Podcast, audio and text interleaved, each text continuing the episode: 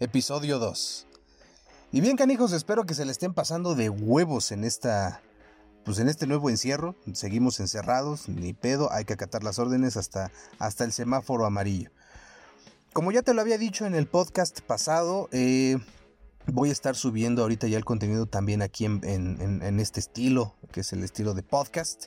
Eh, los temas son más extensos, me puedo explayar mejor, puedo responder mejor.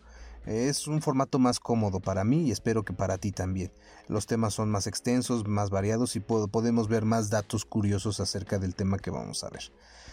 Eh, te invito al canal de Telegram. Eh, vamos, eh, ahí es donde estoy subiendo contenido exclusivo para el canal que no subo en las otras redes sociales para que estés al pendiente. De acuerdo, te invito. El canal está bueno.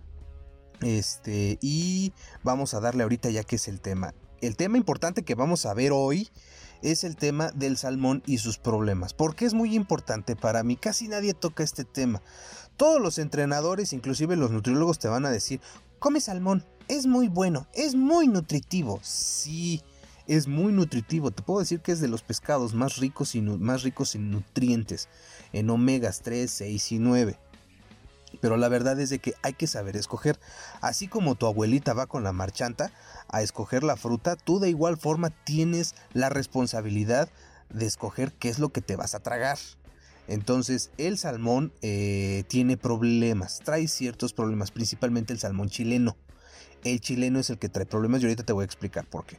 Como todos ya sabemos, el salmón que se, que se vende por lo menos aquí en la Ciudad de México, el salmón es importado porque México no tiene los estuarios, no tiene el ecosistema para poder producir salmón, porque el salmón es uno de los pocos animales que nace en río y este, eh, eh, se sigue desarrollando en, el océano y se vuelve a parear en río. O sea, tienen un cambio químico y físico abismal para poder pasar eh, de vivir en un ecosistema de agua dulce a un ecosistema de agua salada. Entonces, por eso es de que el salmón es tan caro. Ni siquiera es por el, ahora sí que por, por pagar impuestos e, e, importación. No, es por la naturaleza del animal. Eh, México importa el salmón chileno, salmón ah, estadounidense, canadiense y creo que también salmón japonés. Por ahí me tocó ver el salmón japonés. Para los que conocen un poquito más de esto, no me dejarán mentir. Para que tú puedas escoger un buen salmón fresco, porque es fresco, este, eh, el salmón fresco ya cuando les quitan todas las vísceras y tú lo puedes abrir, el salmón ni siquiera huele a pescado, cabrón. Huele a fruta. Te lo quieres tallar en todo el cuerpo para oler a fruta. Huele muy bien el salmón. A diferencia de otros pescados que huelen pues a pescado. Ajá. El salmón huele a frutas. Las, las escamas son más, eh, son más, este, son más suavecitas. Ni siquiera te pican. Eh, eso es, esto es cuando se encuentra en fase oceánica. Es inclusive hasta plateado, azul metálico. Llegué a ver unos que, que decía, ay cabrón, me lo quiero llevar para ponerlo como, como, como trofeo, porque el salmón está muy bonito. Cuando están en fase de río, Ajá, en una fase de río que cambian su físico y su química, su química para poder aparearse. Le salen lo que les llaman este, dientes, colmillos de perro. Le salen colmillos, literal, le salen colmillos para poderse defender y poderse este, aparear. El salmón creo que se hace un poquito más grande. Se hace de color marrón rosado en la, en la parte de la pechuga. Así se le conoce. Este, eh, los, que saben de pescados, así le llaman a la parte del, pecho, pues le llaman pechuga este, cambia radicalmente el físico de un salmón al otro se le llama lo que es prognatismo, o sea, la, mandíbula se, se, atrofia, se hace más grande. No me acuerdo si es el maxilar de arriba o el de abajo, pero la cuestión es de que se, se les hace un ligero prognatismo y un pico. El salmón cambia mucho. Por eso es de que el salmón, el fase oceánica, es demasiado caro. Porque como pasan a estar viviendo en un ecosistema de agua salada, eh, tienen, tienen que almacenar más nutrientes. En lo que es toda su etapa de maduración antes de pasar a la etapa de eh, en, la, temporada de apareamiento. ¿De acuerdo? Por eso es de que es muy, eh, muy caro. El, ¿Cuál es el problema que hay con las salmoneras de Chile? Las salmoneras de Chile, para empezar, tuvieron que modificar eh, los ecosistemas para poder poner las granjas de salmones. Eso es un chingadazo muy fuerte a los ecosistemas. El segundo fregadazo que da es de que muchas salmoneras no tienen la precaución suficiente de poder resguardar correctamente a los salmones. Se les escapan. Y son salmones que no son endémicos de esa zona. Entonces eh, empiezan a destruir, empiezan a depredar eh, eh, este, alimentos de otros animales. Sí, es una cadenita, o sea, vienen a romper lo que es toda la cadena alimenticia de ese ecosistema. Por eso es de que el, salmón chileno está bajo la mira de muchas autoridades porque causan muchos problemas.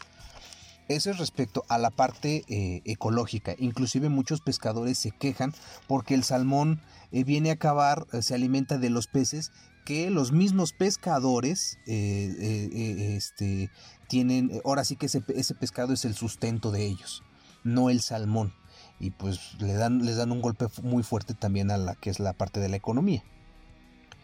El otro problema que hay es de que, como ustedes saben, debido a la gran concentración de peces que hay y más en agua, se empiezan a generar virus y bacterias y parásitos. Entonces se necesitan eh, utilizar ciertos medicamentos y antibióticos para poder contrarrestar esa parte y pues no salgan con problemas el salmón. Aquí te voy a dar un dato curioso, güey. Aquí lo tengo anotado. Este, que a diferencia del salmón noruego, Chile utiliza este, 600 gramos de, de droga, o sea, de antibiótico, por tonelada de salmón. Que esto es 1700 veces más de lo que utiliza Noruega por tonelada de salmón. O sea, ya te imaginarás el chingadazo de químicos que te estás, este, que te estás enjaretando. No sé si has visto, pero la verdad es de que es muy curioso. Eh, los van inyectando de uno por uno. De a uno por uno. Y lo peor de todo es de que ya están utilizando el antibiótico más potente. El florfenicol. Aquí lo tengo todo porque se me va el pedo. El florfenicol es el antibiótico más fuerte. Ya después de este antibiótico ya no hay absolutamente nada. Si el virus y la bacteria se llega a adaptar a este antibiótico, ya se chingó el arbolito. Y pues pueden acabar con toda la, con, toda la cosecha, no cosecha, sino con toda la, este, la crianza del, del salmón y puede repercutir en la parte pues del ecosistema, que es muy, pues es, es un problema muy, muy fuerte. Por eso es de que debemos se debe de tener mucho cuidado en el consumo del salmón. Te lo digo esto porque espero que este dato te sea de ayuda.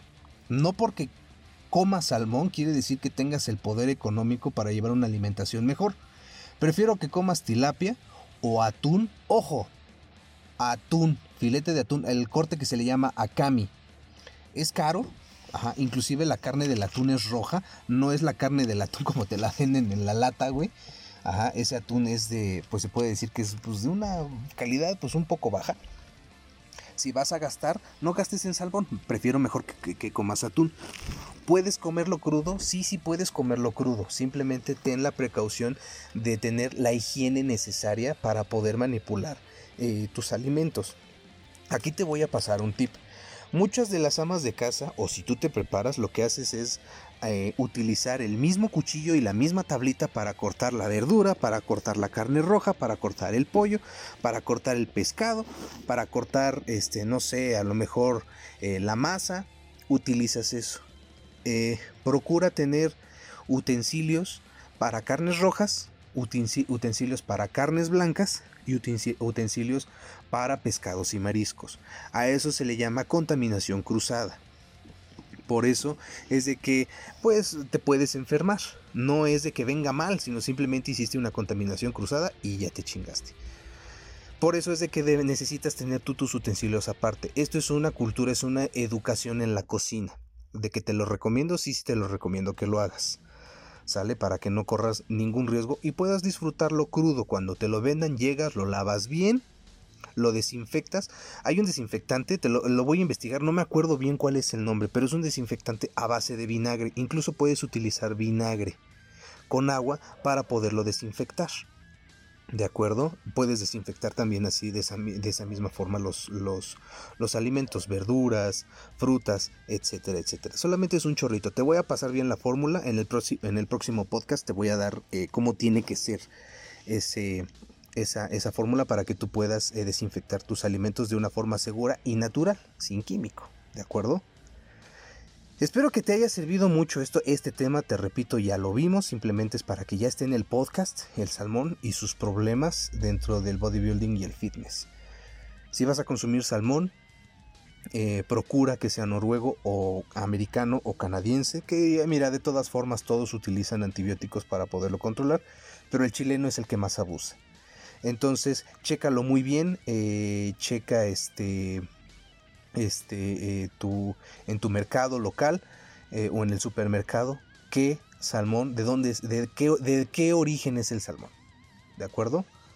Muchachos, cuídense mucho y nos estamos viendo en el próximo video y en el próximo podcast. Hasta luego.